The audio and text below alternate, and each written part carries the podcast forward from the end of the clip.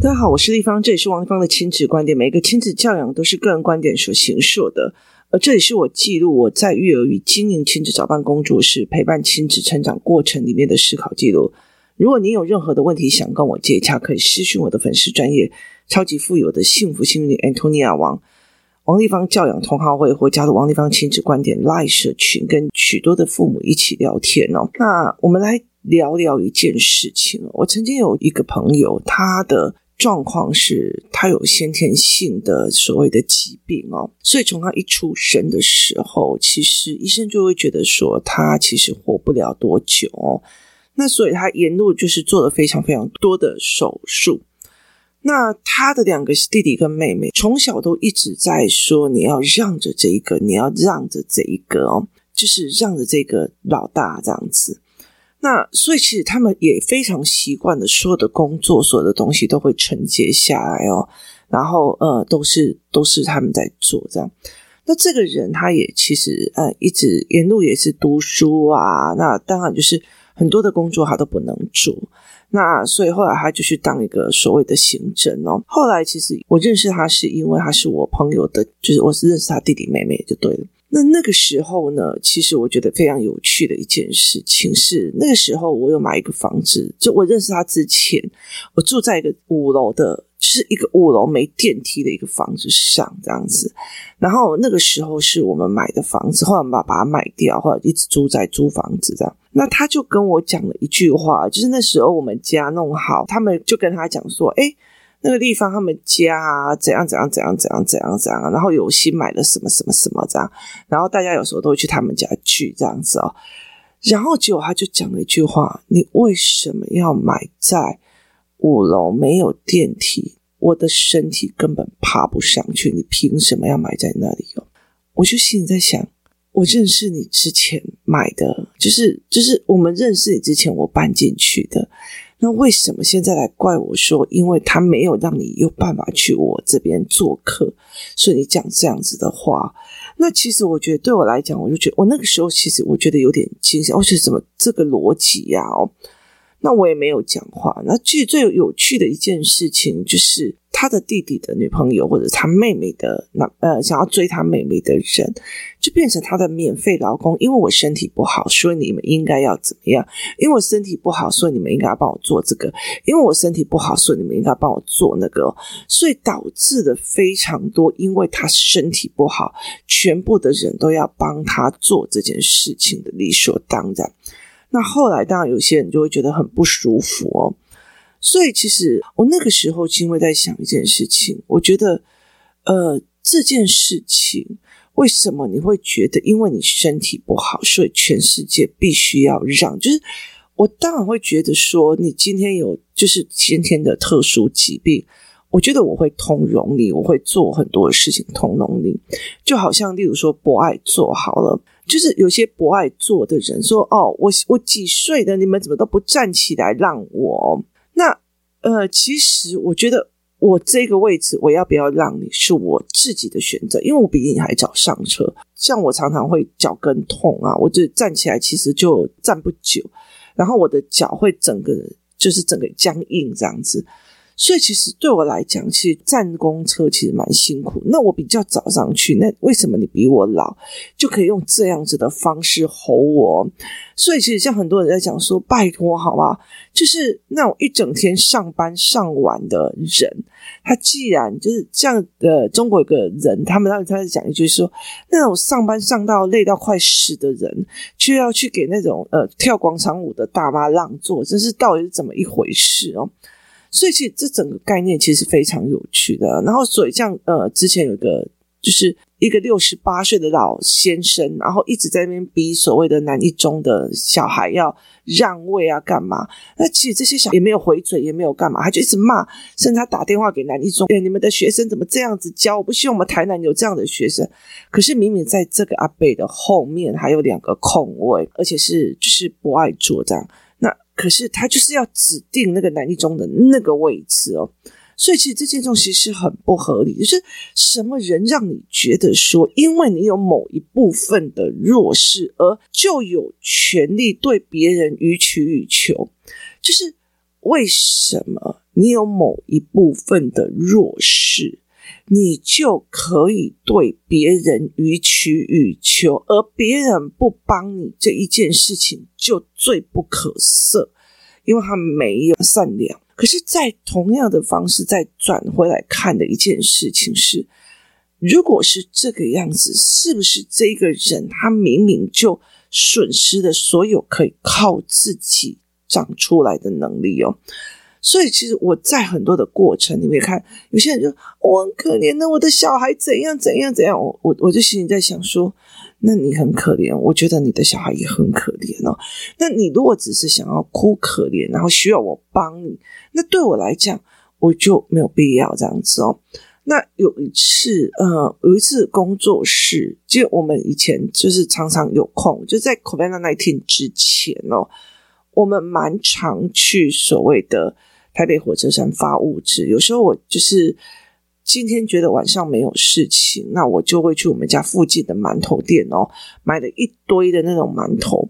然后天气冷的时候，我就会买了一堆的热馒头，然后来到家里分装，然后我们就直接搭车过去，就是火车站，然后就发完了以后，就跟两个小孩回家。那呃，其实工作室里面有很多的小孩有过去发过物资，然后呃。后来其实有几次，像他们现在小孩子比较大了。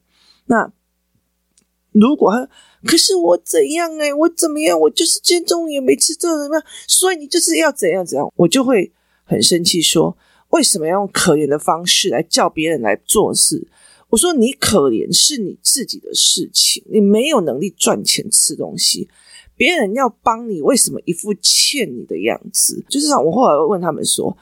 这世界上只有一种行业是可以用他的可怜赚到钱的，那种行业就算再怎么光鲜亮丽，它就只有一个名字。那后来我就跟他讲说：“你希望被人家帮的，还是帮人的？”哦像呃，工作室有个小孩，他最近就一直就是妈帮我啊，妈帮我啊，妈你就要帮我。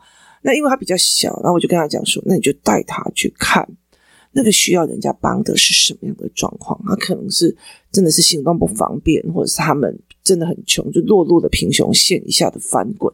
好，这些需要被可怜的，是因为他相信他没有能力起来，他靠着你就给你起来。那你有没有想过，那种你如果要发物资给一个所谓的流浪汉，还有没有？拜托，就是馒头，谁要吃这个东西啊？上一次那个来发的那些人，还给我们一个人一锅那个麻辣烫。好，那你下一次还会去帮他吗？没有嘛？他已经造成了我的贫穷到理所当然到，你如果不帮我，甚至不给我好吃的这件事情，你就要被骂。所以在这整个过程里面，我后来就觉得，为什么小孩会养成这样子的心态哦？所以我后来常常会跟我的很多的孩子在讲，他例如说，我其实遇到几个小孩，他们遇到了人生的某一些挫折，或者是家里面的一些变故。那呃，心理医生的治疗，学校的治疗，学校的通融，哦，没没关系的，他他家里就怎样嘛，哦，没关系的，他家里就怎样。其实他后来衍生出来的一些事情是非常大的，因为这个小孩。就脾气越来越大，而且他会觉得说：“我跟你讲，一刚开始的时候，别人对他的怜悯，他讲不出来不舒服，就好像今天你如果去坐在，你如果去坐在一个呃台北火车站的某一个角落，别人给你那个怜悯，你会觉得这种怜悯所拿到的东西，其实是让你觉得是很难堪的。”那他不知道那种难堪是什么，所以他们会北宋反扒。那这个时候又有更光辉的大人说啊，反正他家就是这个样子嘛，你就是呃帮他嘛。后来会慢慢的衍生出来一件事情，就是对我家就这样子，所以你们没有对我好，是你们没有爱心哦，你们就应该要对我好，你们就应该要怎么样。他就跟那种乞丐还要挑食物的那个心态，其实是一模一样的。所以，其实我在思维这一件事情的时候，我在之前在陪伴这些孩子的过程里面，其实已经是累积到了这一群孩子已经问题非常非常的大了。就他已经非常非常大了以后，我们才来去看哦。为什么？因为我们不知道所谓的怜悯。我今天说一句比较直的一件事情，就是。如果你觉得我王一芳是有呃能力可以帮人，或者是有一些东西的时候，哦，我付他学费，我可以学到一个思维法，我可以学到一个盘面思考脉络法。好，我可以去教我的孩子。我甚至我今天上他实体数学课，我知道所有的教，我看懂所有的教案在干嘛，我看懂所有的数学逻辑在干嘛，所以我就是花个三万块，我也值得。好，这个是你肯定我的能力哦，可是我觉得，哦，我觉得他很可怜，给他几块钱。那个怜悯的感觉，并不是每一个人都舒服的，所以有很多人说我不需要别人可怜我，是他很清楚的去打掉了这所谓的怜悯牌。我想要靠我自己，我不需要你怜悯我。好，所以他用这样子，他可以讲得出来。可是孩子在经历变故的时候，他不知道怎么去讲，不知道这种不舒服是什么。可是久而久之的以后。他会变成一个护身符，因为我家里怎样，所以你应该要给我啊；因为我家里怎样，所以你们应该要。谁叫你们家那么幸福？谁叫你们家那么有钱？啊，我家就没钱，所以你们应该要给我啊。所以我觉得那种应该的那个样子，就是让我觉得这反而是他一直没有办法往前变成一个有力量的。为什么？因为我用这种所谓的无能而赚到的所谓的 free rider，就是。我拿到的一些所谓的呃不需要的钱，或者我赚到一些东西，我可以得到东西啊。我今天在游戏场合大发飙，我妈就在安抚我。那你需不需要 ice cream 呢？你要不要怎样啊？啊，不好意思，我的小孩，我就是有点情绪问题。好，对我来讲，这件事情是利多还是利小？全世界都看我脸色，我当然下一次还要再发飙一次啊。所以这整件事情。是对他是利多啊！我今天可怜一次，大家都给我，那我还会想要让我脱离那个所谓不可怜的境界吗？我不会吗？我不会。好，就像我的儿子好了，很有学习障碍，我当然可以去跟老师讲，你通融他一点，你通融他一些。好，我可以，可是我没有做这件事情，我就会跟我儿子讲说，你想要是被可怜的。然后给你多一点时间的，给你特殊的待遇的，给你不同的所谓的，别人可以用走楼梯的，然后你却要被别人载上去的。我说你需要这样子的，还是你真的希望自己是有能力的，而不需要被别人怜悯的？他说：“妈妈，我希望是有能力。”我说：“很难，因为你的眼睛有问题，你的手也有问题。妈妈陪你一样一样的熬上来。”于是我就一样一样的陪他熬上去。在这整个过程里面，他是并不需要他用这些所谓的可怜而去得到他的利基点。我那个时候其实减低了非常多老师对他的通融，像我儿子的老师哦，这我常常会觉得说他们学校真的很强，他对他的方式跟通融真的很好。然后我儿子常常觉得我们这个老师好。呃，关怀学生，关心学生，他甚至会跟我讲说：“妈妈，如果你的儿子写字都还是这么慢，然后状况这个样子哦，那你要不要试试看？就是减作业，就是只有他，我帮他解作业。”我说不要，因为我后来就跟我的儿子讲说：“你要别人怜悯去给你通融，还是你要有时间一直起来？”那他就说：“我想要自己真的变得有能力，而不需要被怜悯，因为被怜悯。”只有一种职业，那种职业不管是送什么东西，其实它其实是短暂的，它并不是长期靠自己的能力上来的。所以后来他就坚持说，他要自己练哦。他其实练到现在四年级，我觉得他的字有进步蛮多的。所以很多的时候，我就觉得说，对我来讲，我觉得我自己的困境其实比很多的人还多的。有些人他们家里也不需要付房贷，然后我要付三个地方的房租，有工作室的，有家里的，然后有一个就是所谓的登记场的。那我要负担的还有什么？我还要负担我的全家的开销，然后我还要负担的呃，我父母的问题。那我还要负担所有的小孩的问题，然后哪个小孩没有读书，哪个小孩子没有的问题都会丢到我这边来，甚至我自己还有两个学习障碍的孩子，他们的眼睛、他们的手、他们的语言都有状况，所以我其实都还要做下去。那我身边还有很多，例如说三不五时会有人丢给我，你看这个妈妈已经快被逼疯了，其实你这边有解方，这个妈妈已经快要怎样了，但是你我知道你可以帮到她，你的方法可以帮到，但是我都会闭嘴。为什么？因为你已经扛很多了。然后，呃，我希望希望用教案用什么？就是先用 Podcast，让大部分的人每天都有一些重新思维一件议题的概念。那我们再来看，我们接下来要怎么做？所以在这整个概念跟思维里面哦，那我常会跟我的儿子讲：你是要被怜悯的，还是你要自己长出能力的？我其实比更多人更有机会抱怨跟弄东西。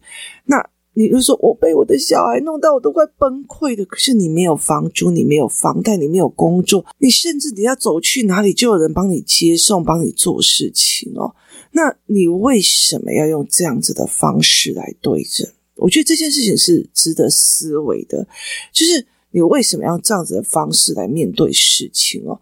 我也是啊，我要自己接小孩，爸孩子的爸爸有时候也会帮忙接。可是我有很多的事情，我要录 podcast，我要做很多事。可是我从来没有在那边靠腰过。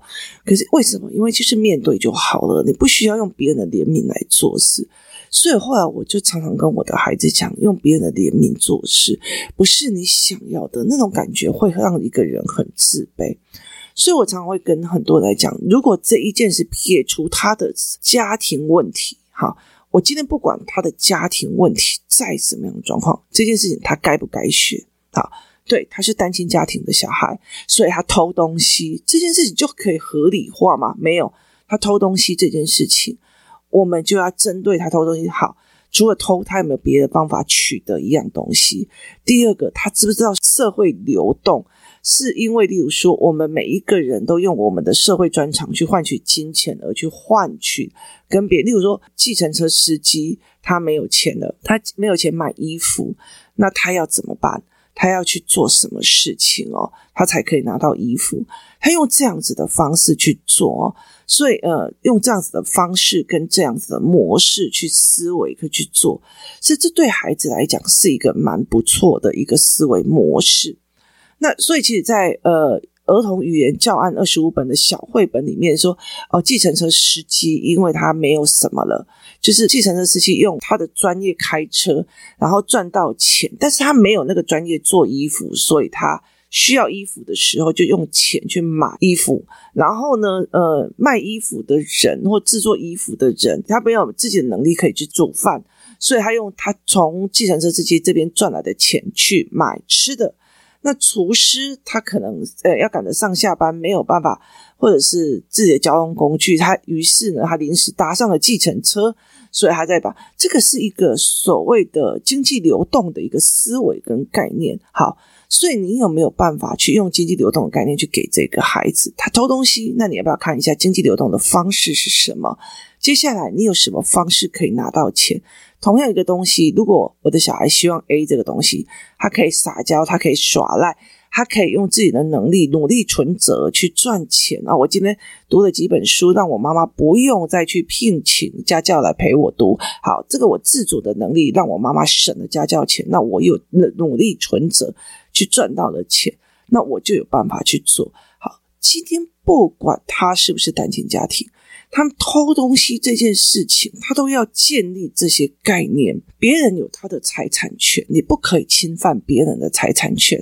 你侵犯了财产权里面，因为这个世界如果到处都是小偷，那社会的秩序就乱了，他就没有办法维持着我们上一次所谓的所谓的社会结构跟社会流动的问题、经济流动的问题。所以，必须有些人就是要关起来，或易科罚金或处罚。这个处罚并不是因为你的行为被处罚，而是为了整个经济体系或者是整个社会架构必须要做出来的一个让维持社会架构稳定性的一个发展措施哦。所以在这整个过程里面，他的状况是什么？然后我们又该怎么思维的？这是一个非常非常重要的一件事情，就是。它是一个非常非常重要的，而且去值得思考的一件事情哦。所以在这整个过程里面，你怎么去思考这一件事情的？那你怎么去带领孩子去做这件事很重要。他是单亲家庭了，所以他偷东西了，你就通融他一下，不要去把他报警了。通融真的是帮他吗？这种怜悯出来所谓的光环，真的是帮他吗？那你应该要的是他偷东西的，因为他不懂什么什么，不懂什么什么什么，我一个一个教，我一个一个陪他练到他懂为止。好。这才是真的帮他的一件事情，所以我常会在讲一件事情：我要帮不帮一个孩子，我并不会因为这一个人的家庭状况而觉得，反正他就不用学啊，反正他他家里就这样遭遇到这样的事情了，哎呀，不要再对他太苛求。我会讲说啊，反正他妈妈小时候就这样，他已经四十几年了，比较难，不要对妈妈那么的苛求。可是对小孩，我并不会这样子，我就觉得说他该懂。他就该懂，我就有更多的方法去协助他，把所有的思维跟架构去盖起来。什么叫社会流动？什么叫做个人的财产权？什么叫做今天这个人出来摆摊，然后忽然所有的小偷就一把把他抢到，全部都抢完了？你觉得接下来有人会来摆摊吗？这个社会变成什么样子？那人吃人的世界又会什么样的做着？所以，其实为什么台湾会有法律的原因，是为了维持社会的正常运作。那你用这样子的方式，其实会影响社会正常运作，所以对你来讲并不是一件好事。你还有其他的方法可以赚到钱或取到问题。所以，如果你下一次还想要这个东西的时候，你用你的努力，然后来跟我讲，那我给你大概的哦，原来这个东西让我少用多少钱，这个东西弄多少钱。那我给你这个奖励，然后你就可以去自由支配你的钱。或许当你赚到那笔钱的时候，你不想要这个东西，你想要别的东西了。重点在这边呢。很多的时候，我们对人的怜悯不能只是只留在前面的通融的这一块。因为你前面的通融对他来讲是好的，可是你必须要辅以所有的状况去陪这个孩子思维讨论、思维讨论，然后建立他自己的思维模式跟价值观，而不是所有都只停留在通融这一块。如果只停留到这一块的时候，他到最后会觉得我弱势。我烂，我有家里有状况，是我的筹码，因为他不会跳脱出那个泥沼，他反而害了这个孩子。所以真正下来帮这个孩子，很大的一个原因是不要去看他的所谓的多难哦。所以对我来讲，我常会在讲一件事情哦。呃，我就我跟那个老师在谈说，哎，你有没有发现某某孩子他就是就是全身都是伤，可是他妈妈在我们面前还是装的都是一副那种和蔼可亲，对他儿子多好的那个样子哦。那我们就说有，我就说，呃，如果去真的跟他妈妈摊牌，就会像我一样哦，摊牌了之后，他们就把小孩说进去，因为。我觉得哦，很多人他说我的小孩都讲不听啊，那每次说他错都不行。可是每次只要说妈妈，你怎么可以这样子对小孩？我跟你讲，接下来那个妈妈会把小孩关在家里，他再也不会去跟你见面了。所以其实妈妈也不愿意去面对哦，甚至把他说说，我给你搞的饿啊，就是你嘎北跳呀，你嘎北开这样怕，那你现在的改嘎。所以后来其实我们想一个方法，就是我尽量不要去碰。就是如果这样子的家长，我就不要去碰，除非你自己过来跟我讲，我现在就是没有办法了，我想要学方法，而不是你帮我教我的小孩啦。他老公每天啊，所以我要改怕，没有这一回事。你自己不改变，小孩没有办法改变。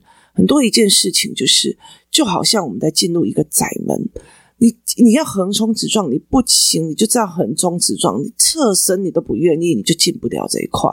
你不变，这世界不会变，路就不会通。所以其实后来我就会觉得说啊，那这种这种父母就不用去跟他聊了。可是其实我们如果还遇到这个孩子，我们就会给他一点东西，给他一点干嘛？就是你不要让这样的孩子觉得这世界上一点温暖都没有，这世界上一点希望都没有，因为他家庭这个样子的，所以出去外面大家一点希望都没有。所以后来就是说。当老师有时候是呈现的某一个窗景，就是给这个孩子看到某一种风景的概念。我妈妈都已经放弃我，这个老师还在逼着我往前走，因为他不相信我就是一个走不起的烂货。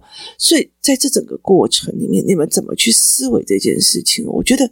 在很多的过程里面，我常会在讲，有些怜悯一刚开始，他们觉得说是个通融，所以大家也觉得应该要通融。久了之后，这孩子会觉得，你们怎么可以这样不通融我？你们怎么看？那如果还一直抱持这个心态，他还会把自己的人生再往上爬一个阶吗？当通融这件事情，当弱势这件事情是这么甜美的，可以拿到所有人的资源的时候，你还会再往前跑一次吗？所以后来，其实对我来讲，我会觉得说，对你，你你写字写不好，你这个东西弄不好，我们把它调上去。我想尽的办法，我想尽的做法，我们一样一样练哦。我把它练上去，把它用上去，只因为我相信你，我们可以做，或者是说，就算这个东西不可逆，但是我们还是可以做得到许许多多的事情。这是一件非常重要的思维哦。有些人其实他就算已经身患了，就是。